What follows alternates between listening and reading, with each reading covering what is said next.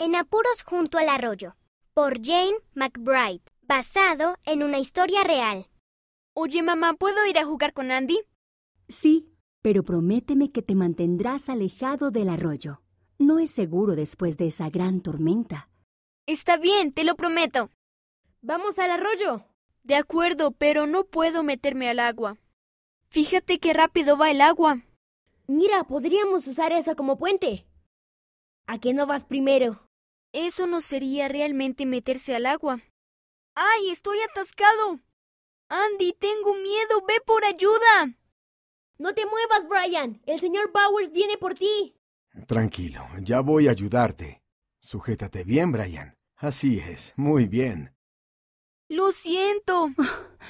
Me alegro tanto de que estés bien. Muchas gracias. De nada. Me alegro de que esté bien.